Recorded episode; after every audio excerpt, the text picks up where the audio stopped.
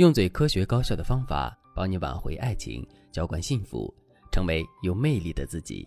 大家好，这里是飞哥说爱。今天我们要说一个比较沉重的话题——家暴。这几天的热搜上频繁出现一个视频，在湖南，一个女子被男子抡起椅子打倒，小孩在一旁哭喊。投稿的网友称，妻子为了躲避家暴，逃往外地打工，男子找女儿要妻子在外地的地址，女儿不给。男子就用殴打、拷问的方式逼问妻子的下落。根据上传视频的网友回应，已经报警多次，但事情一直没有得到妥善处理。我在评论区里看到很多人都说，很多家暴的事情都没有被报道，是因为当事人和施暴者都觉得这是家务事，碍于脸面，所以不好意思对外说。有些时候，即使是报警了，警察也觉得是两口子闹矛盾，批评教育几句就完事儿了，受害者的生活根本得不到真正的改善。除去这两个原因以外，还有粉丝说，家暴大多发生在不懂法的夫妻身上，他们本身受的教育少，男性不懂得尊重女性，女性不懂得如何保护自己。其实这种说法是有待商榷的。家暴不止发生在低学历、低收入的人群中，事实上，遭受家暴之后一直隐忍的群体也有很多高学历、高收入的人。因为部分家暴受害者也都伴随着不同程度的心理损伤，有些人的心理创伤会导致他们不会主动去解决家暴问题。最近上了全球媒体头条的家暴案，大家还有印象吗？和英国前首相鲍里斯关系很好，英国前皇家监狱和缓刑犯管理局的女高管谢琳，在过去的二十年中一直都在殴打、精神控制自己的丈夫理查德。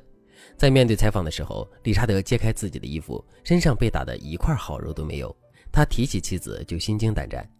这二十年里，理查德的心理已经趋于崩溃，整个人处于极度的病态。即使这样，他还是没有想过要摆脱妻子的掌控。事实上，理查德本人也十分优秀，原生家庭非常幸福。刚毕业就进入英国电信集团工作，出席各大国际会议对他而言更是家常便饭。他从小就是别人家的孩子。但和谢琳结婚的二十年里，他进入了地狱般的生活。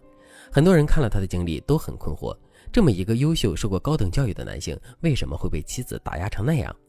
为什么满身伤口却不敢报警？为什么从来不求助呢？如果正在听节目的你在婚恋中也有了困惑，却不知道该怎么办的话，那你可以添加微信文姬八零，文姬的全拼八零，让我来帮助你拨开乌云，找回幸福。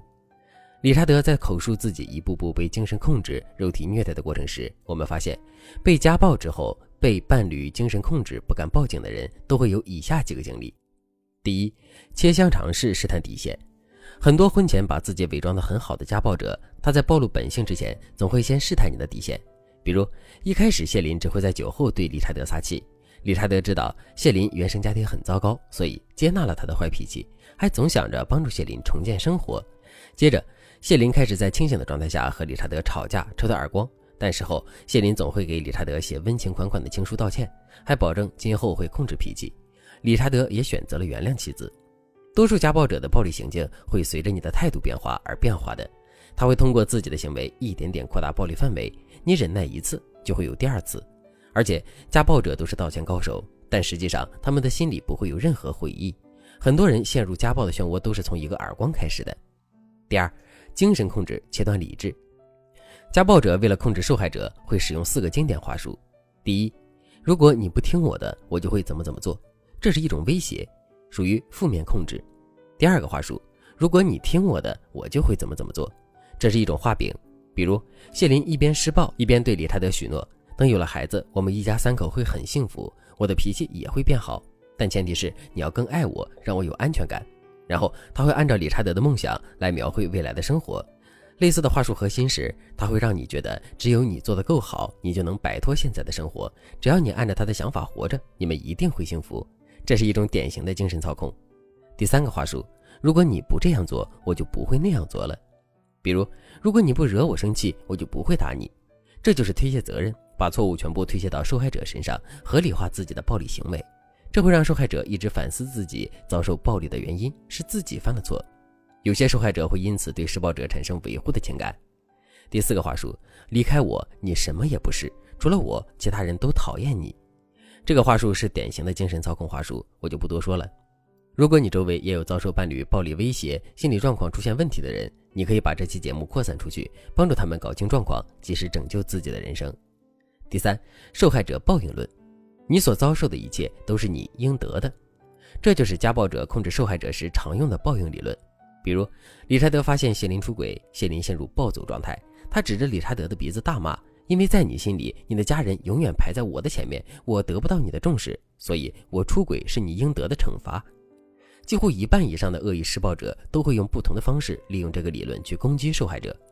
第四，以爱之名控制论。很多家暴者除了精神上控制受害者、肉体上虐待受害者以外，还会用爱的名义消解你的反抗。比如他会说：“我这么对你是因为爱你，因为在乎你，我才会那么害怕你不爱我。你就是我的灵魂伴侣，我需要你拯救。”这一套完全就是鳄鱼的眼泪。但是被控制、被摧残的人未必能走出这种棍棒加蜜糖的控制。理查德就是在这四种精神操控之下，逐渐失去了对自己的控制权，然后整整二十年陷入了极端的暴力环境。直到偶尔谢林不在家的时候，理查德的伤口被好友发现，然后在大家的帮助下，他才敢逃离谢林。如果你周围有遭遇家暴不敢反抗的人，很可能是因为他遭遇了很多精神上的折磨。这个时候，我们不能一味地说受害者懦弱，他遭受的心灵创伤是我们想象不到的。无论男人还是女人，都不应该被施以暴力。如果你身边有遭受家暴的人，或者你刚刚遭遇了第一个耳光，不要犹豫，一定要及时的想办法改变这种状况。如果你在婚姻里遇到任何让你困惑的事情，你都可以添加微信文姬八零，文姬的全拼八零，让我来帮助你解除困惑。好了，今天的内容就到这里了，感谢您的收听。